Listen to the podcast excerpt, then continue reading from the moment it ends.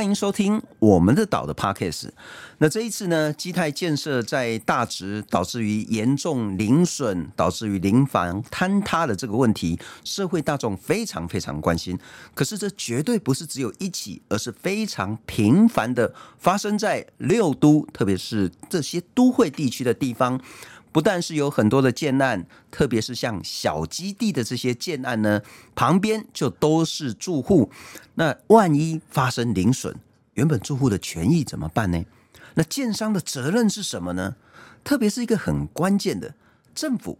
地方政府乃至于中央政府，在兴建过程中，一旦发生零损之后，零损的鉴定、零损的赔偿，政府在这中间的角色又是什么？今天我们再来谈一谈，包括说这些建商导致的零损，包括都市更新，以及包括民众的权益该如何保障。欢迎是 OURS 都市改革组织的秘书长彭阳凯，杨凯你好，啊，信聪好。然后各位呃，在收听 Podcast 的朋友，大家好。喂，杨凯，我先谈谈了哈。这次基泰建设犯的最大错误是什么？呃，我必须坦白讲哈，因为。例如说，像这一次的整个开挖，让它这么严重的坍塌哈，我觉得一般大概就三种成因呐，就是这种严重损伤。第一种就是说，我在做地基的基础工程的时候，损害，例如基础工程要打连续壁、打钢板桩或预柱桩，哈，叫打打打打的时候，可能就会对哈。第二种是通常是把那个旁边的支撑结构盖好之后，我要挖土方，那土方挖开的时候，旁边的支撑力不够。然后整个旁那个，因为旁边支撑不够，它就垮下来嘛。是。那第三种可能是说，它土方挖好之后，它要做基础的那个地基的工程，因为它灌水泥啊，做沉箱等等。那因为这个水泥灌了之后，导致旁边的土的积压。嗯。那目前看起来比较像是在第二个阶段。嗯哼。好，这个时候有点是他的那个做那个连续壁失做的时候，好像没有做好，防的撑不住倒下来。可是我觉得。我坦白讲，这是一个非常复杂专业问题。我当然知道这些天媒体，反正到每天就是由各种专家来猜测。可现在大家都变土木技师、结构技师了。我真的觉得这件事情应该回归到尊重专业的鉴定报告。是，我觉得是这样。我是原因的厘清，那是以后再说嘛。我是觉得当务之急是应该来去减损。第一个，对于受灾的人怎么去处理，嗯、先把它处理好嘛，等等。那接下来，因为厘清责任一定要有时间，而且未来搞不好还有法律程序。我等一下，杨凯一定会多谈的哈。这一次受灾的当然是这些住户，是。可是住户有两种，一种是屋主、地主，那一种呢可能是房客、租客。是。是那这两种的人呢，通常他们的保障权益呢没有被合理公平的对待。等一下再来好好谈。可是零损这件事情哈。因为后来在发生这样的事件之后，很多人说：“哎，那块地好像是叫做那个土壤异化浅释区。”可大家想想说，这是低度浅释，也不是中度，也不是重度了哈。可是呢，如果说它下面的这个土质呢是比较软弱的粘土的时候，似乎在它的工法必须要用更严谨。我好像说。啊，如果是那个所谓的土壤异化浅释就那个那么严重的话，那台北市还有新北市还有这个大大高雄啊、台南啊，那大家都不要盖房子。以现在的技术能力来讲，这是一个问题吗？土壤浅释或者是软弱层的问题？我一直觉得这是一个非常有趣的关键。我一直讲说，台湾，我先讲大家的心态，大家心态都觉得倒霉的一定不是我。Uh-huh. 所以基本上我们的社会共识是拒绝，因为它的地质或基地的条件的，我讲是潜在风险比较高哈，没有说一定嘛。Uh-huh. 然后让我的开发的利益相对受压制。我简单的说，因为现在依照我们事实上我先讲就比较简单，这个资讯大家都可以查，我们中央的地调所。地质调查所，事实上都有公开的，所以我们地调所一个叫做土壤异化浅释的查询系统。哎，对，你去那打门牌，你就知道是家里是不是在这里。是。第二个事情是我们地调所也建立一个叫做地质专看的资料库。啊哈，就他到底打孔，帮台北市就打了大概八千两百多座孔，所以都有资料。所以啊，那个资料当然就是供开发商，你要去是去盖的时候，你就查离你最近的查因为打过知道你是是不是粘土层等等，不然人家说挖了才知道嘛，对不对？嗯、可是关键是我们现在的地质法，好，地质法它背后有有个定义叫做说，这个叫做风险的地质风险区，就是觉得比较危险的地方。嗯、可在地质法授权里面，地质风险区的划定的相关办法里面的。没有这一项，意思说现在在我们地质法的精神里面呢，叫做土壤异化，不管你你是几级，是你你的你你刚刚讲的那个地质的粘粘土比较多等等，嗯、这一些在地在这精神上都不属于叫做这个危险那种地质敏感地区。是那。也因为这样，我们目前所有的监管体系是 follow 这件事，所以因为地址法没有，所以我们监管体系只有针对说，如果你被认定是在这地址风哦比较是风险区的话，我监管会有额外的要求，例如你要做这件事，你要做一个地址的那个开发报告，嗯哼，要另外评估说，因为你被就是风险，你要另外做评估等等，嗯哼，不然的话，我们现在的方式就是依照就是标准化。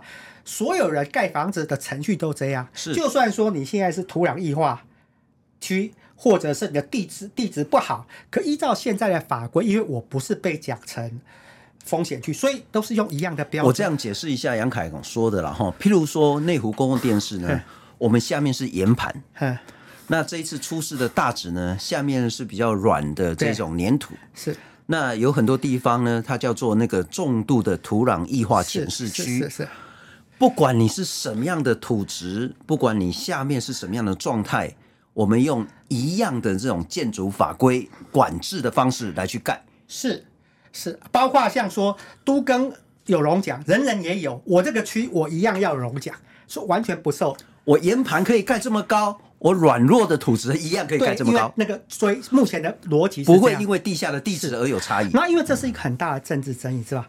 当年我也讲那个故事，我有点忘了，可能是我记得是好像二零一四年、一五年第一次地调所公布这个事情，引起多大争议？哎，对对对，他就是我觉得全台湾就担心房价嘛，这是很矛盾，所以我们政府成地调所发了严正的声明稿，我觉得很荒谬。他说。那个土壤异化的浅市区，嗯哼不代表它是应，不代表它应该是会被限制开发。反正就跟大家扯清楚这两件事没有，不然的话，可能就当时有非常多人考量说，那我我被划在这里，我的房价会不会跌？我卖不好，我推啊啊。所以我是觉得台湾现在最关键的矛盾矛盾是说，就客观来讲说，因为地质的不同，也坦坦白讲，有一些地质。他去施做工程，我没有说一定会做，他的风险风险是比较高，比定比较高，或承受力就是比较差。是那需不需要要另外来去区别对待？我们谈那个在政治上很难做这件事情。我们其实谈土壤异化谈很多次了哈。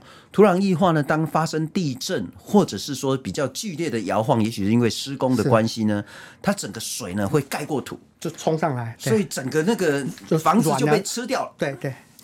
那这是非常非常危险的。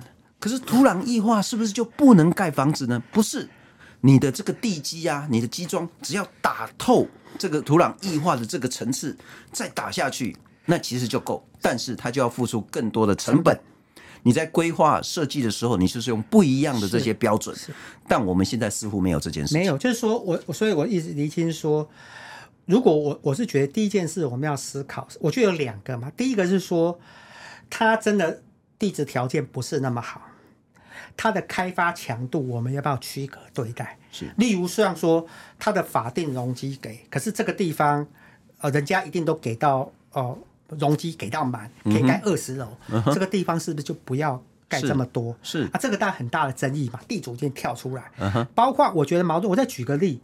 没有出现这个事情，过去三个月，你知道台北市在吵什么？台北市政府要放宽我们山坡地过去一个山坡地限制开发区，也要放宽，让三线区也可以都更，意思就是让三线区也都可以适用都更荣奖。反正我们没有出灾祸的时候，整套逻辑都是。你也想想，过去为什么山坡地？坡度高，有些限制区，当然就它的风险比较高嘛，所以山坡地不应该做那么强度嘛。我觉得所有的故事其实都是一样。啊，所以我是觉得第一件事大家可以思考，就是说我们要不要重新，因为它的那个基地的地质条件不同，是有一些不同的规范。好，那第一个规范，当然说我要不要限制它的开发强度？我讲的是额外奖励的部分啊。Uh huh. 啊，如果这些是很困难。第二个事实，那样有没有可能说，那样我至少规范说，如果你是属于这种话，你的一些工程的规格是特别高，是，就是说人家人家只要做这样就好，我这个就要做，你要做高规格，像讲你的桩要打现在这样子。是，是不过我特别强调了哈，就是我们在谈谈是整个全台湾现在面对到整个制度的问题。是，是，可是大值这件事，当然建商要负绝对甚至是百分之百的这个责任呐哈。可是同样道理，如果你一挖，你就知道说这边的土质是比较软弱，风险比较高，你就更应该重视自己的公安跟设计。是是是，所以这是你建商自己的责任。可是政府在这中间，他的也是责任，必须要责无旁贷。你包括说我们对所谓的建管，包括说我们在设计或者是所谓的那些什么房屋风险的控管上，似乎我们也没有做到。可是另外一点就是说，都会的问题会更大。刚我们一一开始是谈到土壤异化潜势，那还有其他稍微比较地质敏感的问题。可是还有一个，因为现在台北市、新北市，甚至我觉得像台南、高雄、台中，可能也会。因为它很难搞到一个超过六百平以上面积的基地，所以它只能走这种叫做围绕奖励。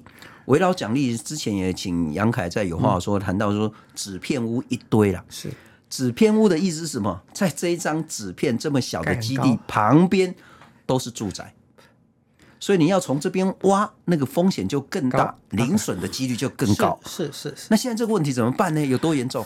我想就一般的常理来看，当然我完全同意信聪讲的嘛，就是因为你的基地的面积越小，简单讲，我们讲说施施工的时候卡不卡咯啦，所以它就它的开挖就要跟邻房隔得非常近嘛，是。啊，因为越隔越近往下开挖，当然就造成损林的几率会。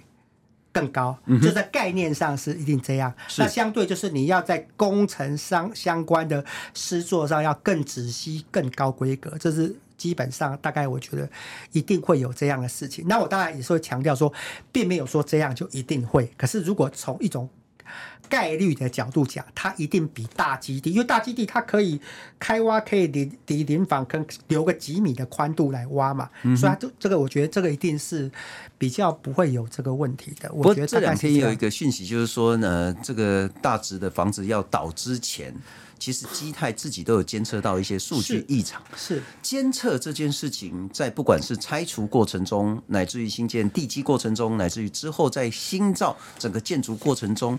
我们法律有强制要求吗？我觉得应该说我们没有落实。好，我们过去当然在概念上都会说啊呃那个开发商哈，一般的讲法说，开发商在之前的时候，他应该除了基地之外，他要去了解目前每一个房子的状况嘛，做记录嘛，是，他才可以比对有没有改变嘛。好，概念上是这样做嘛。那我一直觉得这个部分是关键是没有去落实。没有去落实这件事，那这个事情我刚你会回到这第一个是，我觉得这次是的两个字，就是说我必须坦白讲，我们台湾，我台湾我们那个建筑业又蓬勃发展，那么多建案嘛，你既你从一个合理的角度讲，你不可能指望政府的建管单位有足够的人力，每一个案子都。可以完全来详尽嘛？所以过去这个业界里面本来就有一个概念传统，应该是就是说比较是回归到信任，就回归到这应该是你开发商的责任。所以开发商应该把你责任做好，或者过去会信任说我们有相关的所谓的监造体系、监工体系嘛，就不可能是政府自己跑去看工地这样子嘛。是。那可是可见说这一次的出现里面，可能是在我们这个目前系统里面，可能一定有一些没办法落实的部分。那可是当然具体怎么改革，现在有非常多不同的看法。可是我觉得没有去落实这件事情是很清楚的。也不会，杨凯就是说。我听起来有道理，可是想一想感觉怪怪。就确实，任何一个地方政府都没有能力百分之百去监工、去监造、去看他有没有按照专业一定的施工品质，有没有按照建筑师的设计去施工。现实上是不可能，但也不应该全部都让渡给建商自己去控管品质。如果说建商没有该做多深的地基，该打底不打底，柱子钢筋该绑多少，他没有按照规定的话，是是那他自己说了算呢？这似乎政府在这中间的角色太薄弱了吧？因为现在又拆开两个。我们的公共工程，因为是政府自己出钱，公共工程政府有一套，因为主计有定期不同阶段去查核。可是如果是建商民间工程，事实上坦白讲是没有，因为这政政府的责任是在于一开始你的设计图有没有符合标准，这个政府可以说哈啊，可问题是你图画有没有按时做，这是另外一回事。你图画的很漂亮，没问题。对对啊，这个事情的确在目前的体系里面，基本上都是用一种叫做。检举就是有人讲有问题，我才处理。我没有一个，所以上次应该讲说，大直这次的方式是说，好像有民众反映过了，可是我们的行政部门不够积极。那时候如果有够积极，要不要先让你勒令？就是说，我们我们每个地方政府都有就叫做建筑争议的处理办法，都有相关的规定。我猜目前的状况基本上的做法是这样，就是说有没有很。反应，赶快叫你停工啊！来干嘛干嘛？我今天看的一个东西哈，不看不知道，看了吓一跳。台北市建筑施工损林事件争议处理规则，对对对，什么意思呢？譬如说以大直然后那像在今天的时候呢，在大同区又有一个严重零损的事情，是我是建商。好，我要盖房子，不管是说呢，我把原本的房子拆掉，乃至于我要打底，乃至于要盖房子，在这中间过程中呢，我把杨凯住我隔壁的这个房子呢弄坏掉了，是。杨凯就很生气，那他不能直接来告建商，他要跑到市政府都根处去申诉。好，都更处呢拿到柏杨凯的这个申诉之后呢，他很快就会发文给我这个建商。哎，陈信聪啊，你怎么把人家房子弄坏了啊？你要去调查。我建商来去找我所认识、跟我比较好的鉴定单位，土木技师工会啊，或其他的这些工会，来帮我去做鉴定。我找的这个鉴定的人说，我到底有没有零损？是。然后他说没有零损，不管是说你房子没有坏，或者说你坏的房子不是我造成的，继续可以做，就没事了，就可以。呼呼顶来啊，哈，就是说好继续施工，也不用列管。那你一定很不爽，对不对？你不爽没关系，你不认同我所委托的这个鉴定公司来做的鉴定报告，你自己花钱再去找人来鉴定。那这个时候呢，如果呢你鉴定的这个结果呢是说是我造成的，你的鉴定费用我来出；如果不是的话，你就要自己出。但我查了一下哈，你如果自己要去找鉴定公司呢？一栋，譬如像大直这一种，一栋五层楼，两边住户十户的这个情形下，大概是一二十万跑不掉。是是是是，你自己要先出。是是。他会说：“哎、欸、啊，政府跟他不属狼哎呢。”是，政府也不用去看，然后只要全面是片面听建商说有事就有事，没事就没事。那如果住户不爽，住户自己要再来举证，自己要再来鉴定。阿兰进户家伙走，让我们做代志。是我跟信通补充哈，因为目前这种所谓的建筑的这种争议的处理的办法，每一个县简单讲，这个我们目前在整个授权上是回归到每一个地方政府，每一个地方政府定的名字也不太一样，可基本上大概就这件事，就是说，反正就是你在盖房子施工产生的争议，特别是。造成旁边的损害怎么做吧？那目前的状况就是说，的确是我们没有一个统一性的间接规范，意思说每一个地方政府的做法也不太一样。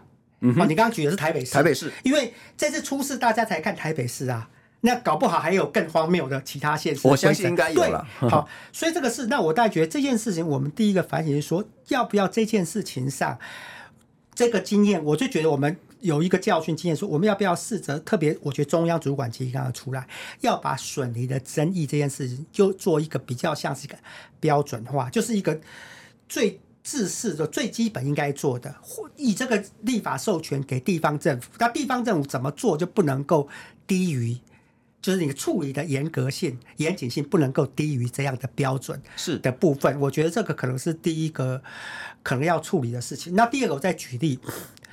呃，因为我们现在的这个呃另外一个制度，等下会谈到，就是我们过去如果损林嘛，啊，损林除了责任之后就要赔偿嘛，对不对？啊，请问赔偿的钱怎么办？那我的我的意思说，我们目前有一个保险制度，我的保险制度叫做就是银建的综合保险，嗯哼，然后同时可以叫做附带临房的责任险，是。好，附带的意思就是主主主要险。不是这个。嗯附带就看你要不要加买，是，就我们买过保险就知道哈，所以现在就出现一个很吊诡的方式，是我们政府的公共工程是一定都会做，OK，可是我们现在没有一个强制说一定所有的私人的开发行为一定要去买，可是我当然知道，因为现在台湾比较成熟，基本上大概绝大部分的，就是有点上制度轨道的像样的建商都会去投保。好，这是第一件事情。好，可是那我的意思说，可是过去投保的机制里面，因为投保哪些要赔，哪些不赔，又是每一个那个保险公司的见解不一嘛，然后保费也不一样。可是我也觉得，像这个事情上，政府应该对这样的保险体制，第一个要不要讲说，应该什么样的规格以上就一定强制要不可？对。第二个说，有一种叫做一定要赔的，是那。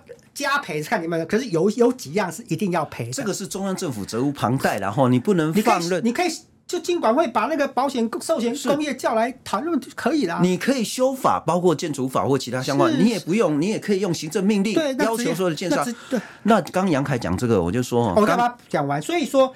事实上，过去有人讨论过，像你刚刚讲那笔钱，就含在保险费出，就没有谁出的问题。说我保了之后，如果有人告，是反正我保险费里面就有一个鉴定的费，就用保险就含在保险费理赔的标的，是，是这是就就是这样子。是那在这个机制下，你甚至可以设定的是一种第就有点第三方的概念。嗯哼，就是说，因为这个其实有点像你很清楚，像过去环评也是一样啊，是吧？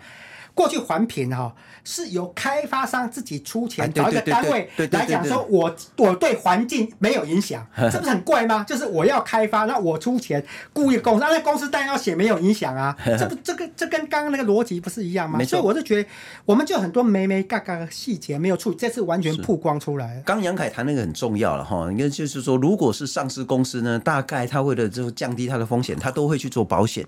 可是，在台湾有非常非常多，这叫小建商嘛。案件商，对啊，对，那很重要哈。就是说我我也是经历过那个我们之前那个我们买的房子，结果那个建商搞到隔壁的零损，我才知道说哦，建商是一回事。这承造人是另外一回事，是是，我知道。建商跟营造厂是两件事，对对对。换句话说，建设公司自己没有营造厂。基泰啊，如果更那个叉叉一点的话，找营造厂把责任推给他。哎，我也是受害人呢。对啊，对不对啊？是营造厂要负责，那营造厂我啪给我的豆一样，宣布倒闭就好了，也不用。基基泰因为是上市，他对股东还有责任的哈。如果基泰是小的建商，他还讲嗯啊，我的豆啊。对啊，结果整个事情呢，就是我们全民来买单，是因为市政府就要扛下来，是是，那是很惨很惨的情形。那保险这件事情，其实到目前为止，我们都没有强制规范嘛，对不对？没有，私人的没有，就没有说你非得要一定要保这样，没有说一定要保。不过这部分在我们在谈了哈，我也是最近才厘清所谓的那个起造人、设计者，那是不一样的，监造人。跟监工这四个可能是完全不一样的。起造人呢，就去说我要开始盖这个房子，去跟市政府申请。起造比较像建商，对，应该大部分是建商的角色了哈。然后设计者通常建设不会画图嘛，哈，就要找建筑师来成为设计者，画说这个房子要怎么盖，地基要打多深，用什么样建材等等的。然后呢，之后再找承造商，就营造厂，就是营造厂。然后呢，中间会有一个监工，营造厂请的监工。好，那请教一下，不管是大直这个案子或者什么的，他没有按照应有的施工方式，不管是说地基该怎么弄，顺序该怎么乔，或者是工法该怎么做，这个是监造还是监工的责任？所以说，因为这太复杂，所以一定要有调查报告理清，不然现在大家。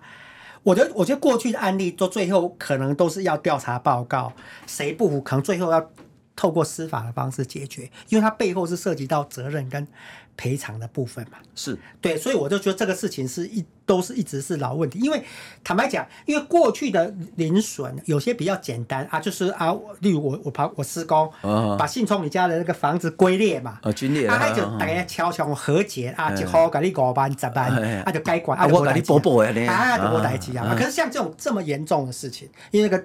可能除了民事责任，还有刑事责任嘛？是哦，那个大家就会哇，那个一定会把它谈很清楚。说我预期这件事情应该会，应该会进入法律程序。不过说实在哈，这所有的代价都是住户要来。当然，当然，当然。那结果是那个最该负责的建商，他可能来拍拍屁股说我的斗底啊，而且公委我可以说这责任不是我，还可以会三五年，结果才出啊，三这三五年。对，什么事情都不要上法院，我建商有的是成本跟你玩了哈。是，可是九二一当年当年就出现过这样的事情。还有一个，我们刚刚讲住户了哈，是。住户有两种，一种是地主屋主同时住在里面，一种呢是没有房子的所有权，土地所有权，可是呢他是长期承租的，这两种的权益必须要分开来处理，必须要平平等对待嘛。是，应该讲一讲，台湾长期以来所有的法律都是租购不同权。啊，uh. 意思就是在台湾法律里面，租的人就是二等公民。我就讲白了，是我先讲，我们都更条例里面完全没有讨论租的，就是说讨论所有都更吧。啊，都更就是地主要都更，然后你租户就是滚蛋，你没有任何可以讨论的事情，嗯、也没有任何可以啊呃补偿、中继、安置，什么都没有。目前的状况是这样。是那像这样这样逻辑，当然延伸到这里嘛。那我先讲说，因为这一次的损害里面。对所有权人，当然他有两种损害，一个是财产权的损害，是。然后，那如果那个所有权他是自住的，他又对他居住权有损害，我没有房子住啦，对不对？啊，如果是房东，他只是房东嘛，他又不住，嗯、他本来其他地方房子，对他是财产权损害嘛，对不对？租金跟财产的损害，对对，那那还是财产权嘛，就是钱的损害嘛。可对租户而言，租户而言，他当然没有财产，可他有居住权的损害嘛。是。例如说，我倒了。我随便举例，因为我刚才也讲说，因为我外甥女刚好是念实践的，啊哈、uh，huh. 好，所以他就跟我讲，他那天上个礼拜回来吃饭，他就跟我讲说，他们系上同学，那他知道别的系同学也有一些学生，好的，那当然还有其他租户嘛，那例如说啊，现在这个事情怎么办？嗯，不知道怎么办，就说目前我们听到所有的讨论，市政府所有的发表意见，都一直在对所有权人喊话，是啊，例如说。呃，租的人怎么办呢？例如说，第一个是，如果他房子不能，我租在里面的一些的家具，我的冰箱坏掉，有没有人赔？没有，现在没有人讨论这个事情。嗯、第二个事情是说，好，那就算我要再找房子，我多了一个搬家的成本，这是不是我的损失？我本来住好好。第三个是我要找房子要个成本，那可能我找房子没那么顺利啊，我找半个月、一个月、两个月，啊，我中间的。我中间这个成本怎么算啊？例如说，我本来找这个房子很好，我举例啊，我找了房子啊，因为没办法找，可是那个现新的房子可能贵了五千块、六千块或者区位，所以说这件事情上，反正就没有人在关心。嗯，那我我当然不是讲这样的个案，我我今天想特别讲的事情是。等一下，也许我讲早。我跟你说，台湾，我还是觉得我们是一个风险社会，是我们不能预期没有这件事发生。可是我们这个社会应该透过建立一个 SOP，就以后遇到的事情，反正第一步、第二步、第三步、第四步，政府要做什么，就就以后大家就照这个是方式来去练兵。那我也顺着杨凯的话讲了哈，我必须强调说，现在不管是市政府代位来去给，包括现在的住户这些房屋补贴啦，或者是财产损失补偿。啦我觉得这都完全合理，也应该。可是忽略了一点，你所谓的一平一千六百块的房租补贴是给谁？一定是给屋主。对啊，他也不会给租。如果是自住就算，那，那给屋主，他房客也拿不到啊。对，那现在呢，应该还有很多实践大学在那边租房子的，他连东西都没办法进去拿。对啊，他没办法住，东西坏掉了找谁赔？是也没有，这个都没有人在讨论。对啊，还有搬家也要钱啊，也没有人讨论。对啊，没有人在讨论啊。对啊，我们昨我坦白我不瞒你说，我们这两天我们私下也跟我们认识市政府的官员，层次也有点高。Uh huh. 我们有提醒他们应该要做啦。是，然后反正他们就说他们会研究看看嘛。Uh huh. 可是也没有说一定怎么样。可是目前的确是看到的状况是这样。我是说再次强调了哈，对于屋主的这个损害赔偿一定要做，对，而且百分之五百合理。对。可是对于承租在房子里面的这些租客，你不能说他什么都没有补偿。对，没错。而且我也觉得他们的损失，市政府应该也要代位求偿一样啊，因为一定都是市政府先补贴吧，是以后再跟。那个责任者拿嘛，一定是这样，不可能先厘清责任啊。不过这这又回到说很根本的这个所谓的那个租屋市场黑市的这个问题了哈，因为你必须要证明说这个是真的有跟你承租的啊。如果当初呢根本没签契约，或者是根本没有相关的证明的时候，这部分认定又有困难。至少应该给一条路让租客自己举证，如果他能举证，你就应该来协助他。你要举证承租事实，这样没有有些人是有租约嘛，我拿租约嘛，或者就是来举证一些承租的事，我还是觉得应该要用这个方，或者很简单承租事实啊，来带动。外米家里面哦，里面抽屉什么都我的衣服啊，那不是我，我不住这，我是住哪里？这个也是台给台北市政府很重要的一个提醒，然后因为现在他们其实的损害还在持续发生。好，我想问到，刚刚我们其实比较多谈的是房客这一部分，对对。那事实上，屋主的损害也非常非常严重。可是我们刚听下来，不管是在房子在旁边这个基地拆除新建过程当中，乃至于说造成零损的认定，以及自己要出鉴定费的这整个过程。所谓的旁边的邻居住户，那是极度的弱势。为什么啊？怎么解决呢？在制度上，我觉得有两个部分啊。你的建商要在我这社区盖一个案子，其实是一个必要的社区的相关的说明。那我的例如说，我们要不要有一种呃？又把它制度化，就是说以后特别，我举例，我们不要全部说，你可能是在我们觉得风险比较高的地方要盖房子嘛，是。我们应该施工前，我们应该要变成者，他要办一个社区的说明，要周边的至至少旁边那圈的通知他，好说我们要做这个事情，是。我们会小心，是。可是如果你们觉得有什么异样，或告诉他，你可以马上怎么通知我们处，就把让大家知道这件事情，把它制度化。我的讲法是说，因为政府没有能力嘛，如果把它制度化之后，变成旁边的民众每天自己也帮你看，因为我家房子怎么样嘛？是，我觉得这个事情是不是大家呃可能要去来说，就说让让旁边住的人在这个案子要做，以及在做的过程中，我有一定的发言权。我们现在就是没有嘛，是对吧？就等你坏掉再说啊，uh-huh. 啊，就是我就说我在前面过程中，我们就。是不是要来思考？不，这这个很重要了哈。但这个还是要全国的制度性的来去处理。就是说呢，在房子就是甚至更早，你要在开始都跟都跟成案之前，你就在附近邻居就要一个说明会。这个其实我觉得地方政府的法规是就可以处理啊。成案之后，你还是要跟动工前先讲一下开工说明会嘛。哎，可能也咔嚓，可是我会时间我用个比喻就好了。我们那些市议员每天。光明正大讲，你政府要这盖一个社会住宅，就要跟大家说明东说明西。那、为什么建商盖啊都不用说明？对对对对，其实就一样逻辑。我也是盖住宅啊，还不要说明。其实就盖社会住宅不是周边而已，啊 对啊，是整个邻里都要说明。我的意思是这样，可是我当然讲，他们关心的不是这个事嘛？可是我我讲讲法，其实。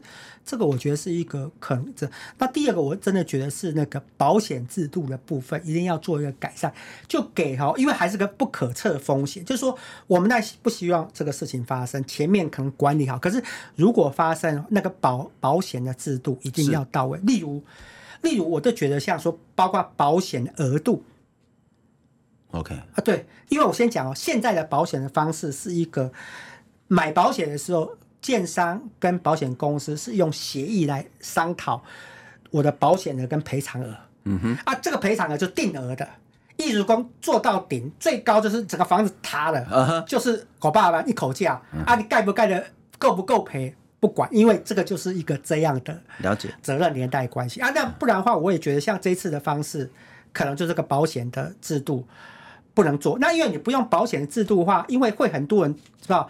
我宣布倒闭啊，脱产啊，就不用赔嘛。就是所以保险比较像是就是一个第三方的方式，所以这个事情大家要不要来思考？是啊，特别我是觉得我一直讲法就是说，我们跟买保险一样，大家知道哈，我们买过保险的知道为什么有人保费贵，有人保费便宜，就是像说老年人风险高低啊，对吗？